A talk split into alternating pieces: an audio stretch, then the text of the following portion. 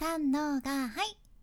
声を仕事にしています。現役フリーアナウンサーの幸あれ子です。話し下手からフリーアナウンサーになれた幸あれ子があなたの声を生かす話し方のヒントをお届けします。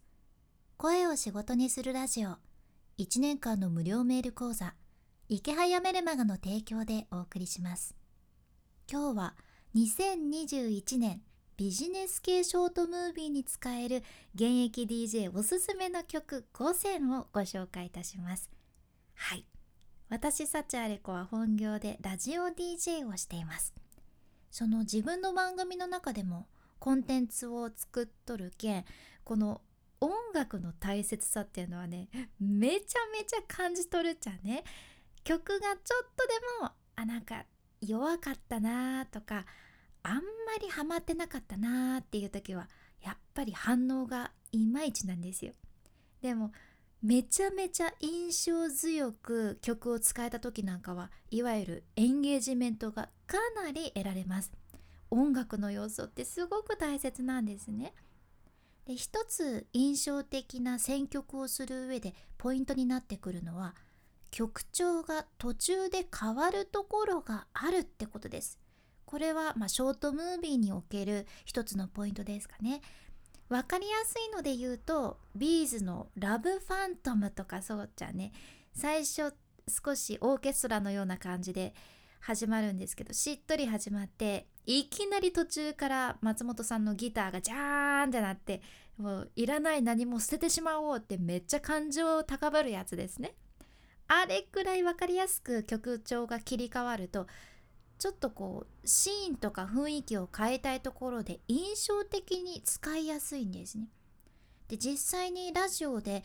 映画の告知とかをさせていただく時も BGM を意図的にガラッと途中で変えることもよくあるんです。やはりそうすることで聞いてる人リスナーさんがシーン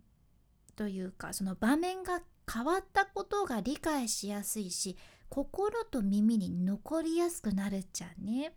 うん、これすごく効果的なんです。で先日私はこのポッドキャストでも今海外のビジネス系ショートムービーで述べている方5選というのをご紹介しましたがビジネス系では自分のビジネスについて親に反対されて今まで言われてきたこととか自分がいろいろ苦労してきたこととか割とそういう何かしらを羅列するっていう形が多く見られます。ショートムービーの中でいろいろこうポンポンポンポン羅列していくパターンですね。なので今回は曲調もいい感じに変わるところがありつつそうやって羅列していくのにぴったりなそんな曲を5つ選んでみました。でしかもねこれは実際に今年海外の TikTok やインスタのリールで流行っているものです。そこから選んでます。でまあポッドキャストで曲は流せんけんその使いどころなんかをね 今日はサクッとご紹介しますが実際の曲名とアーティスト名は画面スクロールしたらある概要欄エピソードメモに入れておくのでちょっと気になったらそちらをぜひ見てみてください。では早速ご紹介していきますがまず1つ目。ヤング・ベイ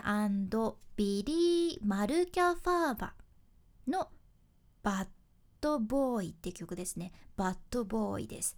これ2020年のリリースでジャンルとしてはダンスとかエレクトロニックな感じなんですけど最初ねすごくダンサブルな感じで始まるんですよこの曲。ただその後 I'm a bad boy って言って俺は悪ガキだからみたいな 歌詞のところからねそのところからリズムに合わせてポンポンリズムよく羅列しやすい形になっています。でこの歌詞もバッドボーイっていうのがあるから少しこう悪ガキな感じのビジネスでイケてる部分とそれからイケてない部分を出すのもありやしこれはかなり使える曲だと思いますね。で次の2曲目がギャングスあ違うホワイトギャングスターの OMZ です。ホワイトギャングスターの OMZ まあちな OMG だから Oh My God ですね2014年リリースの曲これヒップホップなんですけど途中にその声として Oh my god! みたいな感じの そういうセリフが入るんですね。でその後ピストルをちょっとカチャって弾く音の後にリズム刻むんでそこでちょっとこう曲調変わった上で羅列しやすい形になってます。すごく印象的です。でもまさにビジネスで今まで「Oh my god!」って言って言いたくなったこととかでもそういうのをこう並べていくのもいいかもしれませんね。で3曲目。3曲目はねコンカラーの「バナナ」っていう曲ですね。これシャギーのフィーチャリングで DJ フリーでいいのかな？DJ フリーミニサイレンリミックスになってます。バナナっていう曲です。ちょっとレゲエ調の R&B も入ってる曲なんですがこれね2020年の TikTok でめちゃめちゃバズった曲なんですね。だけど今年も海外でも使われてるようです。途中ね何て言いよるかわからんちゃけどまあなんとなくこう321みたいな感じでカウントダウンっぽいのが入っとるっちゃんね。もしかしたらまあかなりバズったのであなたも聞いたことがあるかもしれません。でそれから曲調が少し変わるけんねめちゃめちゃ分かりやすいんですね。あ切り替わったなっていうのが。なのでそのリズムに合わせて何かしら羅列してみてください。歌えないのが辛いですね。歌いたいけどちょっとぜひ気になった方は検索してみてください。で続いて4曲目。カポネの「Oh No」っていう曲これ2005年のナンバーでヒップホップ系なんですけどこのカポネのボーカルがねかなりまあ、癖の強いっていう言い方あれですけどもうずっとこう耳に残る感じで印象的なんですね。でメロディーもいい感じであの結構耳に残りやすいというか